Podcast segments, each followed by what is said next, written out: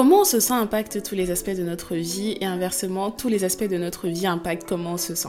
De quels aspects je parle? Je parle de l'aspect émotionnel, mental, physique, financier, spirituel, relationnel et bien plus encore. Je m'appelle Ella et j'ai créé ce podcast pour qu'on puisse avoir des discussions profondes et vraies sur des sujets passionnants. Je vais partager mon expérience personnelle mais aussi celle de mes différents guests parce que je pense qu'on apprend beaucoup en écoutant les autres. Je veux que tu me vois comme une amie, je veux que tu me vois comme une sœur, comme une collègue, comme une partenaire d'affaires. Je veux que tu me vois comme celle que tu veux que je sois pour toi. Et le point le plus important c'est que je veux que tu retiennes que je suis comme toi. On embarque dans l'aventure ensemble et je te laisse découvrir la suite.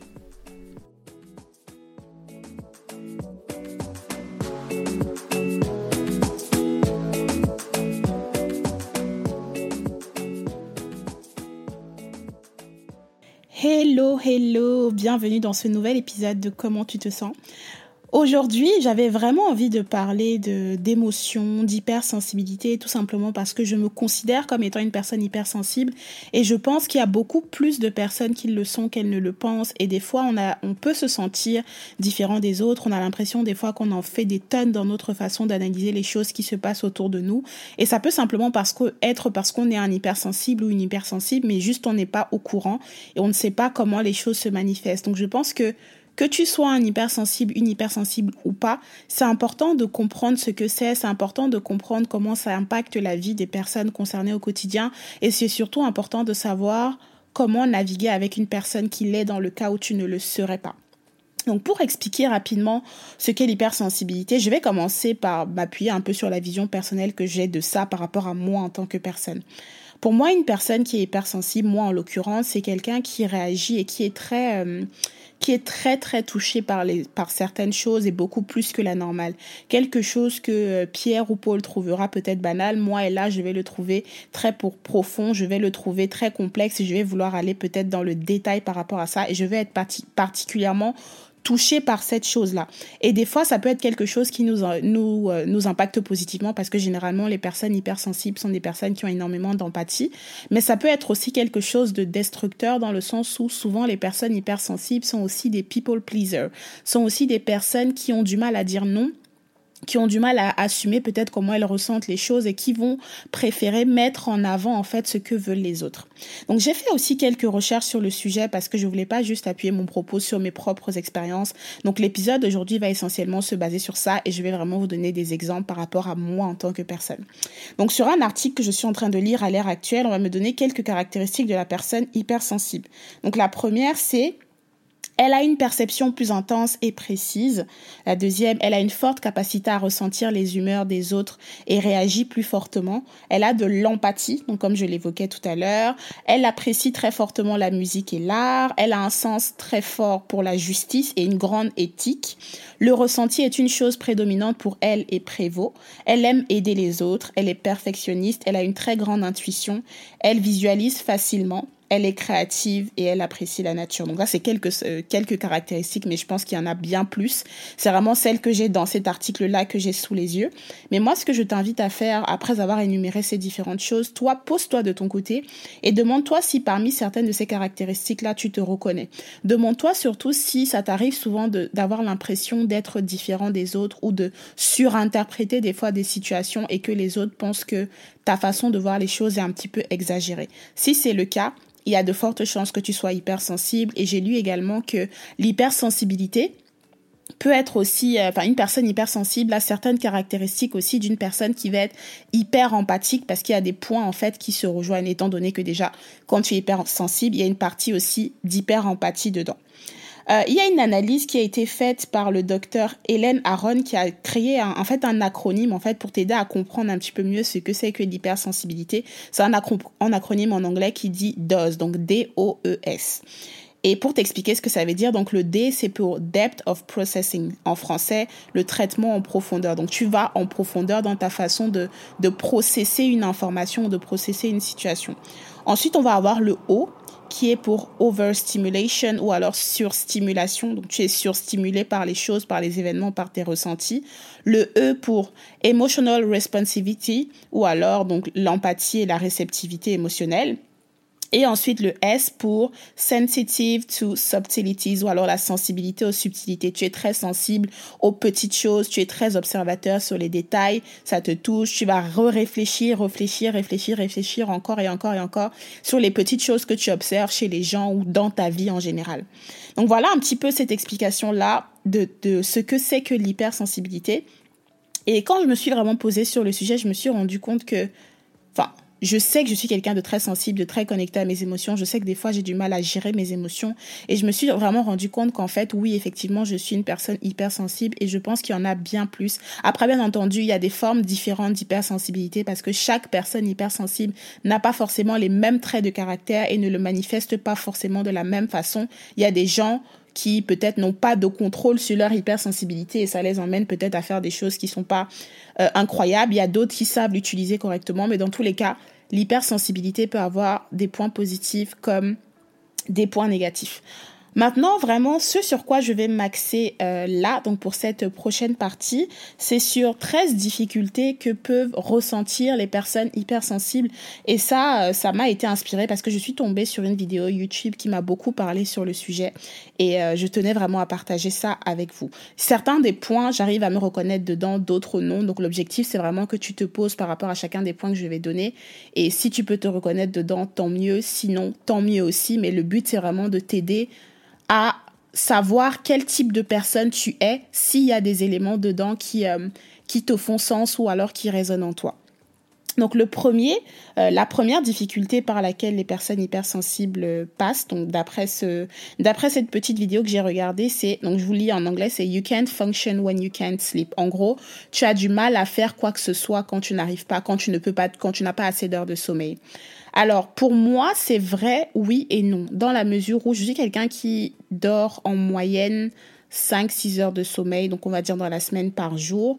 Je n'ai pas besoin de énormément d'heures de sommeil pour me sentir en forme, mais c'est vrai que euh, si je dors genre 2-3 heures, enfin si je dors vraiment très peu et moins de mes, on va dire 5 heures de sommeil habituel, là ça va être très très compliqué. Mais après, je pense que selon les personnes, ça peut varier. Donc par rapport à ce point-là, j'ai pas trop de choses à dire, juste que moi personnellement, je sais que j'ai un nombre d'heures standard et minimum, mais c'est vrai qu'en dessous, c'est très très très compliqué pour moi de fonctionner. Mais je pense que ça ne s'applique pas forcément euh, tout le temps, en tout cas en ce qui me concerne. Autre point, c'est euh, you can't stand loud noises. Donc en gros, tu as du mal avec euh, les endroits qui sont très très bruyants pour moi, c'est aussi quelque chose de contradictoire parce que je sais que, bon, là, je vais plus en boîte, mais quand j'y allais encore il y a quelques années, ça ne me dérangeait pas. Ça m'est déjà arrivé, hein, même pas parce que j'avais bu ou quoi, parce qu'à l'époque, je, buvais même pas, de dormir ou même dans un cadre où il y a trop de bruit, ça ne me dérange pas. Par contre, je sais que je n'aime pas les endroits où il y a beaucoup de foule. Par exemple, je n'aime pas les concerts, je n'aime pas ce genre d'environnement. En fait, j'ai l'impression que ça me, ça me draine émotionnellement les endroits où il y a plein de monde. Donc euh, oui, c'est vrai que je n'aime pas, je je ne vais quasiment jamais à des concerts. Je ne sais pas c'était quand la dernière fois que j'ai mis mes pieds en boîte, mais c'est vrai qu'effectivement, j'ai un peu ce... Euh, je dirais pas que j'ai peur limite de, des endroits où il y a trop de monde, mais c'est vrai que ce n'est pas quelque chose qui est idéal pour moi. Voilà. Ensuite, euh, le troisième point, c'est des feel emotionally exhausted, donc ils se sentent facilement drainés émotionnellement. Je sais que moi, ça m'arrive, enfin souvent, c'est pas le mot, mais oui, je peux être drainé émotionnellement par euh, même, euh, même juste, euh, bah, quand vous savez, quand tu es en période de date et que tu apprends à connaître quelqu'un et que tu, voilà, tu sais pas forcément comment te comporter c'est les débuts, je peux être drainée émotionnellement par plein de choses, même par les gens autour de moi. Je peux me sentir drainée émotionnellement quand je me sens incomprise. Je peux me sentir drainée émotionnellement dans plein, plein, plein, plein de choses ou quand je sens que je ne suis pas dans un endroit ou dans un environnement où je ne fais pas des choses qui, qui, où je me sens alignée avec moi-même. Donc oui, emotionally drained, je trouve que, enfin, fatiguée émotionnellement, ça peut m'arriver. Je pense que c'est un point qui est très euh, qui est très poignant et qui peut concerner en fait toutes les personnes euh, hyper sensibles. Et surtout, ce que je veux ajouter sur ça, c'est que je sais que moi, par exemple, je peux me sentir hyper bien euh, pendant un moment et après il y a un autre moment où il s'est rien passé hein. il n'y a pas y a, pas eu de changement ou un truc spécial qui se passe dans ma vie à ce moment-là mais à un autre moment je me sens fatiguée je me sens drainée je me sens pas on va dire pas contente par rapport à ma vie, je, je commence à avoir plein d'émotions négatives et tout, ça m'arrive, pas tout le temps, mais ça m'arrive souvent ce genre de, de ressenti, même quand il n'y a pas forcément quelque chose de, de précis qui s'est manifesté, où je commence à penser peut-être à des choses de ma vie qui ne sont pas au niveau où je voudrais qu'elles soient, et ça me draine et ça me fatigue émotionnellement. Donc voilà pour ce point-là. Ensuite, on a le quatrième point qui est euh, you scrutinize social interactions. En gros, euh, quand tu es dans des interactions sociales avec les gens, tu es vraiment beaucoup dans l'analyse. Ça, c'est trop moi. Tu analyses les gens, tu analyses le ton de leur voix, tu analyses la façon dont ils font les choses, tu analyses tout c'est trop, trop, trop, trop, trop, trop, trop moi. Je sais que moi, surtout quand je rencontre des personnes et que c'est la première fois que je les rencontre, je sais pas si c'est conscient ou c'est inconscient, j'analyse vraiment tous les détails et je vais pas dire que j'ai la capacité de faire un portrait robot de la personne, j'abuse un peu, mais c'est vrai qu'au bout de quelques interactions, j'ai quand même ce truc-là où j'arrive à me rendre compte de, ok, la personne est ci, elle a ça. Et je pense que ce, cette façon de faire les choses peut être aussi négative dans le sens où tu peux analyser quelque chose sur quelqu'un juste parce qu'elle a eu une réaction qui est due à je ne sais quoi, mais en fait, cette, cette chose que tu as analysée là ne définit en rien la personne et c'est juste quelque chose qui s'est fait sur le moment parce que peut-être la personne a été maladroite ou parce qu'il y a une situation dans sa vie qui fait qu'elle a réagi de cette façon-là. Donc, je pense que ce côté d'analyser les gens là, c'est bien d'une part parce que ça te permet un peu de, de jauger les, les, les, personnes que tu as en face de toi, mais ça peut aussi avoir un caractère euh, toxique dans le sens où bah si tu es tout le temps dans, dans l'analyse, tu ne laisses pas les choses se faire et tu entre guillemets, auto-juge un peu les personnes et qui ils sont sur la base de petites choses que tu as observées, alors que peut-être que ces petites choses que tu as observées là ne sont que ponctuelles ou ont été créées par euh, un petit truc ou voilà. Mais je sais vraiment que j'ai euh, ce truc là, je j'analyse beaucoup, beaucoup, beaucoup les gens, que ce soit pour voir des choses positives, moins positives, ou même peut-être pour euh, me rendre compte d'un problème qu'ils ont et pourquoi pas apporter une solution derrière. Donc voilà par rapport à ce point-là, le, cinquième point, je crois, je sais pas, je sais plus où on en est, je compte plus. On dit easily triggered by violence? Donc en gros la violence, les euh, je sais pas comment on peut dire triggered en français. En gros, tu as du mal avec la violence. Tu as du mal avec la violence et du coup, les actes cruels et tout. Donc, c'est beaucoup plus difficile pour toi de regarder ou de voir des actes cruels. Je sais que pour moi, c'est le cas. J'ai beaucoup de mal avec les films d'horreur ou les trucs un peu gore, etc. C'est, c'est vraiment vraiment vraiment pas ma tasse de thé. Mais est-ce que c'est c'est pas non plus à un niveau extrême hein, je peux mais c'est vraiment pas ma c'est vraiment pas ce que je préfère. J'évite en général. Mais ouais. Mais c'est pas non plus à un niveau extrême. Je peux regarder un film d'horreur un film un peu gore mais généralement si je regarde ça ça sera pas toute seule parce que je suis pas à l'aise avec des images trop graphiques de de violence d'un certain niveau de violence donc voilà, par rapport à ce, point. Euh, un autre point, you have a hard time moving on. Donc tu as du mal à passer à autre chose. Euh, par rapport à ça, je vais peut-être prendre l'exemple d'une rupture. Pour ma part, je trouve que ça ne s'applique pas. Ça ne s'applique pas énormément. Je pense que moi, je suis quelqu'un qui... Euh, alors, comment je pourrais dire ça? Je vais être très connectée émotionnellement, que ce soit avec mes amis ou dans des relations amoureuses, des flirts, etc. Quand j'ai la personne en face de moi, quand les choses se passent et quand je suis dans le moment présent, si les choses doivent s'arrêter, que ce soit dans une relation amicale, amoureuse ou quoi, je vais, je vais vraiment beaucoup y penser, ça va vraiment beaucoup me toucher, mais je pense que je ne suis pas quelqu'un qui a du mal à se détacher parce que quand j'ai pris la décision de dire stop, surtout ça dépend du contexte, de comment les choses s'arrêtent, généralement, j'arrive, enfin facilement non, mais en tout cas, je je ne trouve pas que je suis quelqu'un qui va traîner le truc pendant des années, des années, des années. Donc franchement, sur ce point en particulier, je ne me reconnais pas, mais je sais que beaucoup, beaucoup de personnes qui sont hyper sensibles, ils ont beaucoup de mal à let go ou à laisser justement leur trauma passer ou des expériences qu'ils ont pu vivre, qui ont été euh, archi traumatisantes pour eux. Mais moi, ce n'est pas mon cas, mais je pense aussi que je suis quelqu'un qui euh, un de mes mécanismes, on va dire, de défense, c'est oublier. Un de mes mécanismes de défense, c'est oublier quand je vis quelque chose qui m'a traumatisé ou que je n'ai pas apprécié. Généralement, j'ai tendance à, réaliser que mon cerveau oublie. Donc, est-ce que c'est que j'arrive à passer à autre chose rapidement ou est-ce que c'est mon subconscient qui, qui met certaines informations qui m'ont choqué ou qui m'ont blessé, euh, derrière moi plus rapidement? Je pense que c'est plus ça.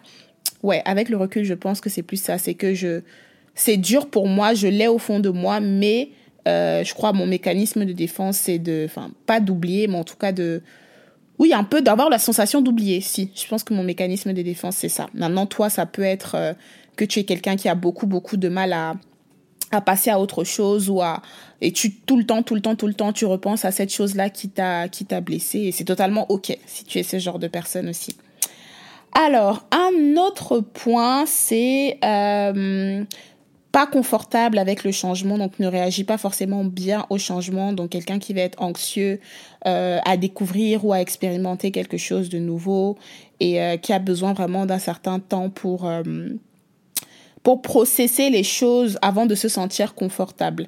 Alors sur ce point-là, pour moi, je dirais oui et non. Je dirais que je suis généralement excitée par le changement. Je suis généralement excitée par le changement, mais la peur que j'ai du changement, c'est plus en mode ok, là je suis excitée, mais si au final mon excitation est, euh, enfin en gros, je suis déçue après avoir été excitée, que ce soit par une nouvelle expérience, par quelqu'un de nouveau dans ma vie, etc. Donc je pense que je suis plutôt excitée quand il va y avoir du changement, surtout si c'est du changement positif.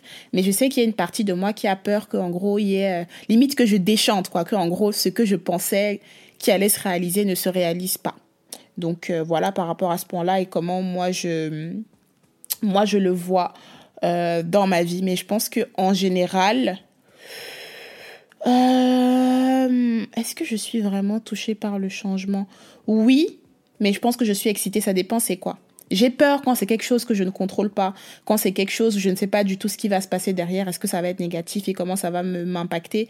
Mais quand c'est quelque chose que je veux vraiment, je dirais que je suis excitée, mais j'ai surtout peur que je déchante en gros et que mes attentes ne soient pas ce que je j'ai, on va dire ça dans ce sens-là. Alors, un autre point que je vais aborder, et là j'aurais vraiment un très bel exemple sur ça, c'est euh, les personnes hypersensibles sont des personnes des fois qui ne, qui ne réagissent pas bien à la critique et au conflit. Et ce point-là, je me reconnais à 1000%, à un milliard de pourcents, mais vraiment, vraiment, vraiment. Et euh, j'ai eu l'autorisation de ma sœur pour partager un exemple concret avec euh, vous, pour que vous puissiez peut-être vous reconnaître, parce que c'est certainement des choses que chaque personne vit dans sa famille également. Donc, par rapport à la peur des critiques, je sais que je suis quelqu'un, et je me suis rendu compte, hein, il y a vraiment pas très longtemps, je me suis rendu compte que j'étais quelqu'un qui, euh, qui avait du, beaucoup de mal à recevoir la critique, et qui, euh, je vais pas dire qu'aujourd'hui je réagis mal à la critique parce que c'est quelque chose que j'ai dû travailler sur moi anyway, mais je vais dire que généralement quand je sais que je vais recevoir un feedback négatif, euh, c'est un peu genre I cringe en anglais, c'est genre je suis, je suis stressée, je suis pas bien. Et je pense que ça aussi c'est beaucoup dû à l'enfance parce que j'ai souvent été une enfant qui avait vraiment ce besoin-là de faire tout bien parce que j'avais très très très très très peur qu'on me fasse la moindre remarque. J'étais un peu euh, je voulais donner un peu cette image de Mrs. Perfect et vraiment être sûr que I don't mess up, je ne fais pas des choses mal, je fais tout bien, vraiment m'assurer qu'on n'ait rien à me reprocher parce que j'avais justement cette peur-là de ne pas plaire aux autres, cette peur-là que on me pointe du doigt, cette peur-là que ce que je fais n'est pas bien vu et d'où mon souci souvent de m'assurer que voilà, les gens interprètent positivement ce que je fais, etc.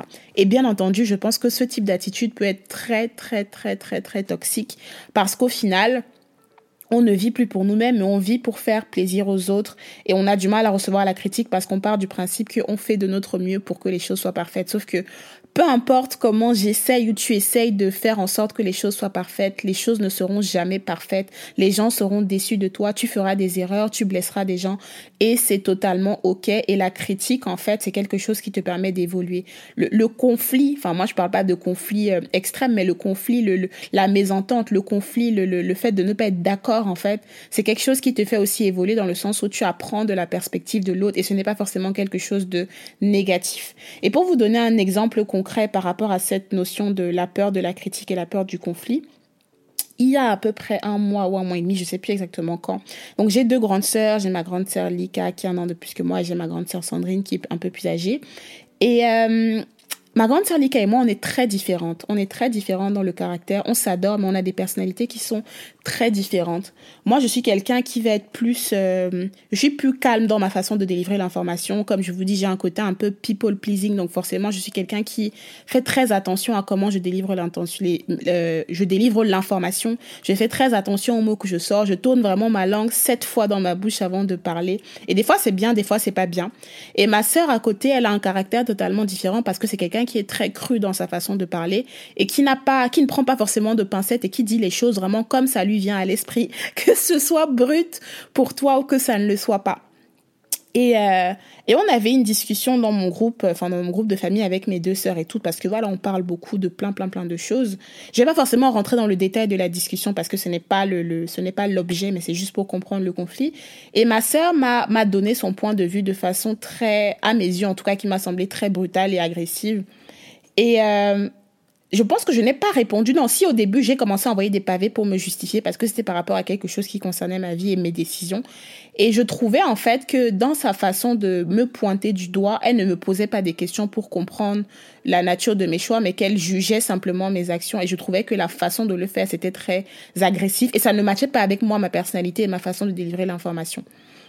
Donc ça m'a vraiment blessé la façon dont elle a parlé. J'étais vraiment vraiment pas mal. Et comme nos personnalités sont différentes et nos façons de communiquer sont différentes, je ne comprenais pas pourquoi elle pouvait elle pouvait me parler de cette façon. Et pour elle c'était genre enfin Like, I'm just being honest. Je suis juste honnête avec toi. Je te partage les choses comme je dois te les partager. Il n'y a pas forcément d'histoire de prendre des pincettes ou quoi, parce que pour elle, ce n'est pas quelque chose de naturel dans sa façon de communiquer. Elle est très crue et c'est quelqu'un aussi qui n'a pas de mal à recevoir les informations de façon crue. Sauf que moi, de l'autre côté, ça me braque énormément ça me braque énormément, énormément, énormément. Donc, dans nos caractères, on est vraiment très différentes. J'étais vraiment très, très, très, très mal par rapport à la façon dont elle m'a parlé, au point où je n'avais même plus envie d'écrire et de répondre dans le, dans le groupe. J'étais vraiment très, très, très, très mal. Je me sentais vraiment comme une merde, littéralement. Et euh, j'ai eu une discussion avec mon autre grande sœur et euh, je lui ai dit comment je me sentais par rapport à comment ma sœur m'avait parlé. Je lui ai dit comment c'était vraiment des comportements qui pour moi étaient insupportables. Et moi, je suis quelqu'un pour vous dire, je ne supporte, il y a des façons de parler, je ne supporte vraiment, vraiment, vraiment, vraiment pas. Je ne pourrais même pas vous décrire à quel point je ne supporte pas ça, mais je fais tellement attention, comme je vous ai dit, à comment je délivre l'information que je me sens mais de la pire des façons quand quelqu'un me parle d'une certaine façon, quand quelqu'un me délivre une information de façon crue et ne prend pas en compte mon état émotionnel. Surtout que à ce moment en particulier, j'étais un peu très, j'étais quand même assez sensible dans ma tête parce que j'avais plein de choses qui ne se passaient pas comme je voulais et j'étais en train d'essayer de, de trouver des solutions moi-même. Donc le fait que on me dise les choses de façon crue et qu'on me parle comme si en fait je ne faisais pas ce qu'il fallait, ça m'avait énormément blessée. Donc j'ai partagé avec ma sœur, le, le, le, ma, mon autre grande sœur, mon ressenti. Et mon autre grande sœur est aussi consciente du fait qu'on est très différentes et que parfois nos différences en fait peuvent créer des conflits, peu importe le fait qu'on on s'aime et on, s'aime énormément. Et je sais que ma sœur m'aime, je sais que ma sœur a des intentions très très pures vis-à-vis de moi, mais je sais aussi que des fois sa façon de me délivrer l'information peut paraître limite méchante. Donc j'emploie ce mot parce que je sais qu'elle m'a autorisé à l'employer, mais c'est juste que voilà, on n'a pas la même façon d'être on est très très différents.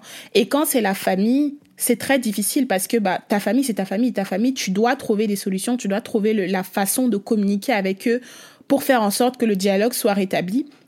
Donc en parlant avec mon autre grande sœur, mon autre grande sœur m'a dit tu sais là like le fait d'être sœur n'est pas ce n'est pas un passe pour dire on peut se parler n'importe comment, on peut se dire n'importe quoi et c'est complètement OK.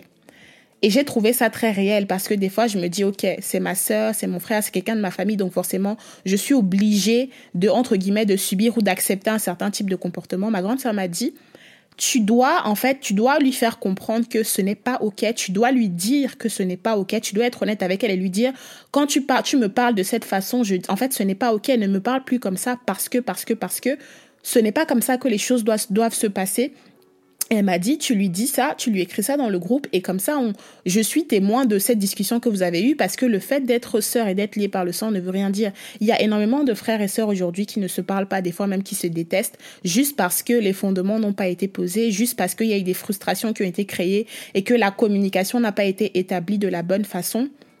Et c'est vrai qu'avec ma sœur, euh, ma sœur Lika, on n'a qu'un an d'écart en plus. On a eu plein de, enfin plein, on a eu quelques, euh, comment je peux dire ça?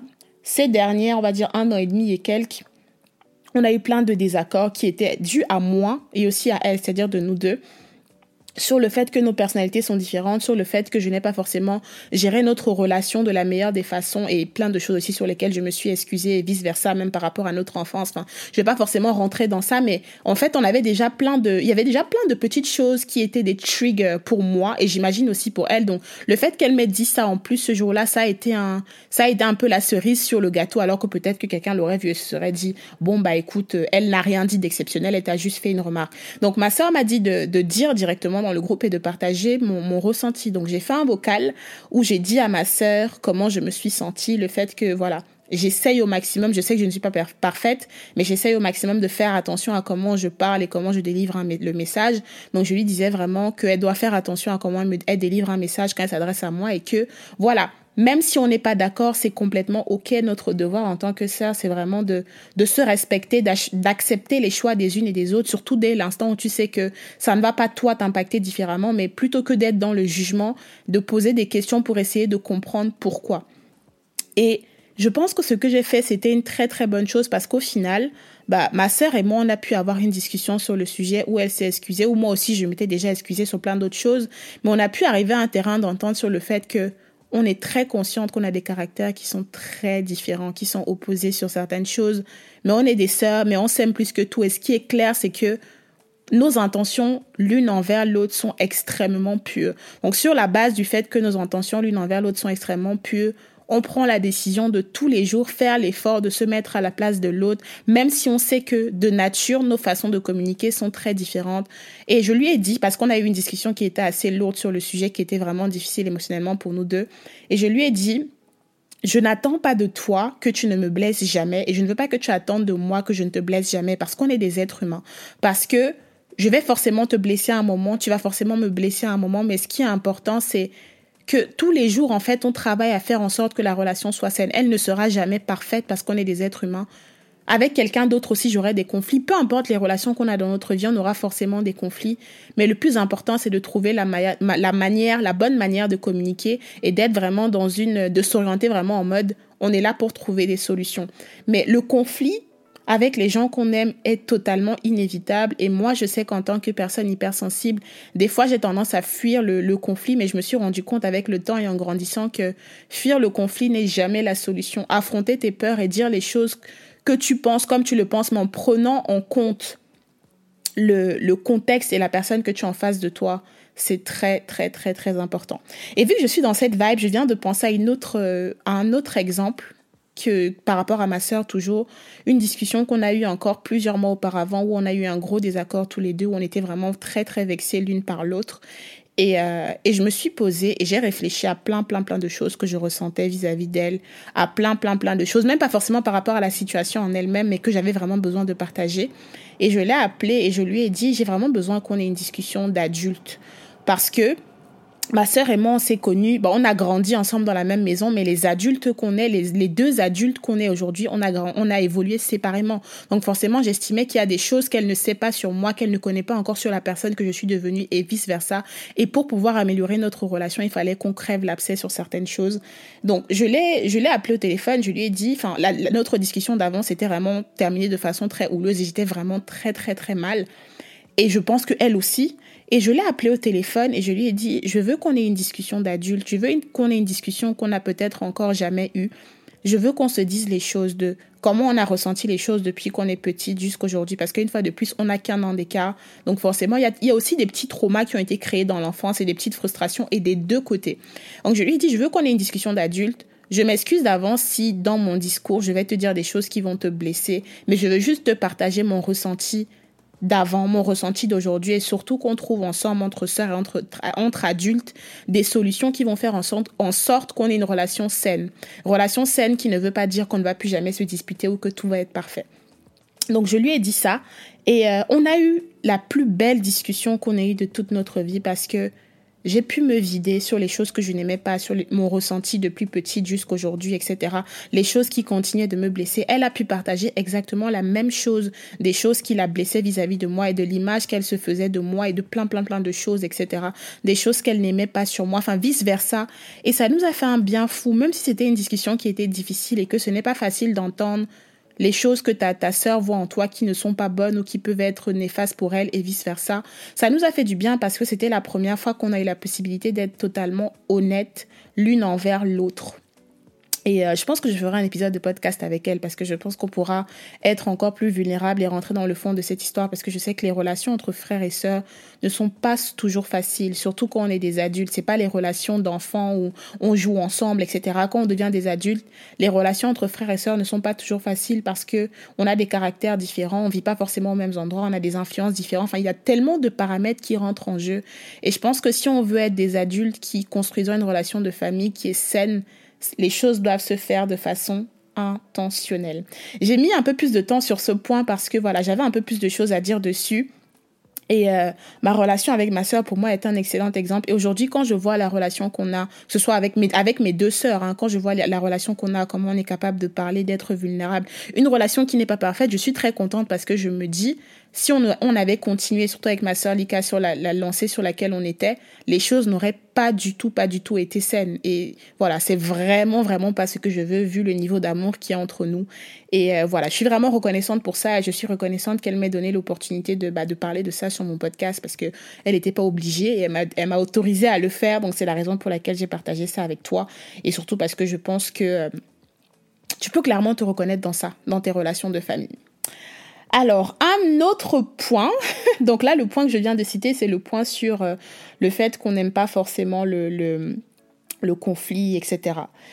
Euh, un autre point, c'est euh, we don't do well under pressure. Donc, en gros, on a du mal avec les deadlines, etc., etc. Alors, pour moi, je dirais oui et non. Je sais que je suis souvent quelqu'un qui fait les choses à la dernière minute. Et généralement, le fait d'avoir un coup de pression et un coup de stress me pousse à faire les choses. Donc, aller faire bien. Donc pour moi, ce point-là, en réalité, il ne s'applique pas forcément, mais c'est vrai que c'est pas bon. Ne suivez pas mon exemple, faites les choses en avance, ne faites pas les choses à la dernière minute. c'est pas forcément quelque chose de bon à faire. Alors un autre point du coup que les personnes hypersensibles vont avoir, un autre, une autre difficulté on va dire qu'ils ont, c'est leurs limites sont très facilement dépassées. C'est-à-dire qu'on a souvent la sensation que les gens veulent en profiter avec nous, profiter de notre gentillesse, profiter de notre de notre empathie, profiter de nous. Et j'ai souvent beaucoup beaucoup beaucoup eu cette sensation, surtout quand j'étais plus jeune, que j'avais l'air vulnérable, en gros, que j'avais l'air d'être quelqu'un qui laissait passer les choses et que les gens allaient beaucoup, beaucoup euh, pousser avec moi ou euh, faire un peu ce qu'ils veulent parce qu'ils partent du principe que de toute façon elle là elle va rien dire. De toute façon elle là elle va faire elle va pas elle va pas calculer. De toute façon elle là elle sait pas mettre des limites. De toute façon elle là elle ne sait pas dire non. Et c'est totalement vrai. Je me suis rendu compte que bah cette part de moi, c'est vraiment une part de moi sur laquelle j'essaie de travailler tous les jours. Dans mes relations d'adultes, ce n'est plus beaucoup le cas. C'est aussi pour ça que je trie énormément les gens que j'ai dans ma vie, les gens qui sont proches de moi, les gens que je considère vraiment, je les compte sur les doigts de, une main, j'abuse, mais sur les, sur les doigts de mes deux mains. Et je fais très attention à mon environnement aujourd'hui. Mais c'est vrai que j'ai souvent été quelqu'un où les gens savent, savaient, pardon, qu'ils pouvaient, entre guillemets, abuser, enfin, abuser de moi, c'est peut-être pas le mot, mais profiter de ma gentillesse ou parce qu'ils savent que moi, je dis tout le temps oui, bah, penser qu'ils peuvent me demander tout et n'importe quoi et moi derrière j'allais avoir du mal à dire non, je ne veux pas ou non, je ne peux pas. Donc effectivement, ça c'est un point qui est totalement valide. Des gens qui disent tout le temps oui, oui, oui, people pleasing. C'est vraiment pas ouf d'être quelqu'un comme ça. Alors, un autre point, c'est que you are your own worst critic. Donc, tu es un de, tu, tu es vraiment très, tu as beaucoup d'attentes vis-à-vis de toi et tu te critiques beaucoup. C'est beaucoup le cas pour moi. Je me remets en question énormément et je pense que je parlais de ça une fois avec ma pote et que chaque fois que j'arrive à faire quelque chose où je dépasse une étape de ma vie, j'ai toujours l'impression que ce n'est pas assez, je n'ai pas assez fait, que je pourrais faire plus, que je ne suis pas encore où je dois être. Donc j'ai un peu cette part de moi qui, même si je suis reconnaissante pour ce que je viens d'acquérir, qui est en mode, ok, oui, j'ai peut-être acquis ça, mais il y a tel, tel, tel point ou telle, telle chose dans ma vie qui n'est pas encore au point où je veux. Donc, je dois faire plus, donc ceci, donc cela. Et j'ai souvent du mal à reconnaître et à être fière de où j'en suis et des, petites choses que j'ai déjà réalisées ou des petits combats dans ma vie que j'ai déjà réussi à, à battre, tout simplement. Et ouais, ça, ce point-là, je pense aussi qu'il est tout à fait valide. Autre point, donc les personnes hypersensibles ont besoin de temps avec eux-mêmes. C'est valide à un milliard de pourcents. J'ai besoin de temps avec moi et j'adore le temps que je passe avec moi-même. Autant, je dis souvent, je suis quelqu'un qui aime les gens, j'aime passer du temps avec les gens, j'aime apprendre à connaître les gens, mais j'aime mon temps avec moi-même et j'ai besoin de mon temps avec moi-même. Même demain, quand je serai mariée, j'aurai des enfants, j'aurai ci, j'aurai ça j'aurais besoin d'avoir mon temps avec moi-même parce que c'est comme ça que je me sens connectée à moi, c'est comme ça que je peux être dans mes pensées, réfléchir à ma vie, à mes décisions, prendre du recul. Pour moi, c'est tellement important non seulement d'aimer le temps qu'on passe avec soi-même et surtout de d'être intentionnel en fait à créer du temps parce que je sais que des fois avec la vie, la routine du quotidien, quand on a des enfants, c'est encore autre chose. On prend pas forcément le temps et le recul de, de, de on n'a pas le temps forcément d'être avec soi-même. Ou même quand on est avec soi-même, on est distrait ou on regarde quelque chose. On n'a pas le temps vraiment de se poser et de se dire, like, comment je me sens en ce moment, de se connecter à soi. Donc moi, je suis quelqu'un, j'ai vraiment besoin de ce temps-là. Autant j'apprécie le temps avec les autres, j'aime aussi ma solitude et euh, voilà, c'est pas pour dire que je n'aime pas être avec les gens. J'aime être avec les gens, mais j'aime aussi ma solitude. Donc ce point-là est très très valide et je pense que c'est aussi dans ces moments de solitude là que tu prends du recul sur ta vie, que tu réfléchis, que tu te connectes à tes émotions des fois positivement ou même négativement, mais ces moments-là pour moi sont très très très importants. Et le dernier point, often misunderstood. Donc en fait, c'est des personnes que les autres ont du mal à comprendre. Pour moi, je dirais oui et non, parce que je pars du principe que la plupart des gens dont je m'entoure aujourd'hui, je fais très attention à mon environnement, aux gens que je, je laisse autour de moi, aux énergies que j'ai autour de moi. Et par rapport à ça, bah, je pense qu'en général, les gens que j'ai autour de moi, c'est des gens qui sont quand même assez ouverts d'esprit et qui m'écoutent. Mais c'est vrai que malgré que, voilà, j'ai des gens autour de moi qui sont très ouverts d'esprit et qui m'écoutent, j'ai souvent la sensation des fois de ne pas être comprise. Plus jeune, j'avais beaucoup la, la, sensation de ne pas être comprise. Mais comme aujourd'hui, c'est moi qui façonne un peu mieux mon environnement et que j'ai vraiment plus de recul sur ma vie, sur ce que je veux, sur les gens que je veux autour de moi, bah forcément aujourd'hui, bah les gens que j'ai autour de moi de manière globale, c'est quand même des gens qui me comprennent, mais j'ai aussi des gens autour de moi qui ne me comprennent pas et j'ai la chance aussi d'avoir quelques hypersensibles dans mon entourage ou quelques gens qui sont très connectés, bah, des Stella et quelques personnes autour de moi, Lorena, etc., qui ce, côté d'hypersensibilité là qui fait que bah on peut se comprendre sur sur certaines choses. Donc euh, donc voilà voilà voilà par rapport à ces points là. Donc l'objectif en fait pourquoi j'ai énuméré un petit peu ces ces 13 difficultés par lesquelles passent ces hypersensibles, c'est pour te permettre de te remettre en question et te demander si tu es dans cette catégorie là et surtout te dire que peu importe en fait comment tu vis ton hypersensibilité, c'est totalement ok. C'est totalement ok d'être cette personne-là. Il faut apprendre à vivre avec toi-même, apprendre à communiquer aux autres comment vivre avec toi. Et ce n'est en rien quelque chose de négatif. J'ai l'impression des fois que quand on parle d'hypersensible, on a l'impression que c'est la personne, tu lui dis juste un truc bête, la personne est pleure, tu lui fais juste une remarque ou tu lui dis euh, ça tu l'as pas bien fait, la personne elle commence à chialer. Pas du tout. Pas du tout, parce que voilà, tu peux être hypersensible et aussi très, très, très bien prendre la critique. Mais en fait, une personne hypersensible, c'est une, personne qui est très connectée à ses émotions. C'est une personne qui va être vraiment beaucoup dans, dans l'analyse, dans l'empathie et qui va être un petit peu par rapport à ça au-dessus de ce que la moyenne des personnes sont. Et si tu es une personne hypersensible dans ton entourage, prends le temps de la comprendre, de l'écouter et évite de, de lui donner l'impression en fait que sa façon de voir les choses ou sa façon de penser n'est pas légitime parce que ça c'est la pire chose que tu puisses faire à quelqu'un en général, que ce soit un hypersensible ou pas, c'est de d'invalider son ressenti.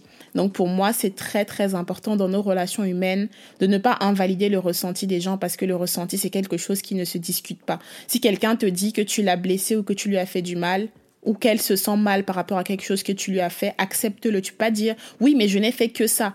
Peut-être que pour toi c'est que ça, mais ça ne change en rien que ce que tu considères comme que ça, ça a blessé quelqu'un. Et tu ne peux pas discuter avec quelqu'un si, sur si ce que tu as fait a été blessant ou pas. Parce que forcément, l'échelle de mesure de ce qui est blessant et de ce qui ne l'est pas, bah, c'est pas toi qui l'as. La personne en face, là, toi aussi, tu l'as par rapport à des choses qu'on te fait. Donc, tu peux estimer que tu dis à quelqu'un, je sais pas moi, tu dis un gros mot à quelqu'un, c'est rien, et la personne, tu peux lui dire ça et ça détruit totalement sa vie. Donc vraiment, prenons le temps d'être à l'écoute des gens autour de nous et de ne pas invalider leurs ressentis parce que c'est vraiment la pire chose qu'on puisse faire. Et voilà un peu pour cet épisode. On a parlé d'hypersensibilité. J'espère que ça a été intéressant pour toi et que tu vas te poser pour faire peut-être un peu de recherche sur le sujet parce que c'est très très très très très intéressant. Et sinon, en, attendant, je te donne rendez-vous dans deux semaines pour le prochain épisode.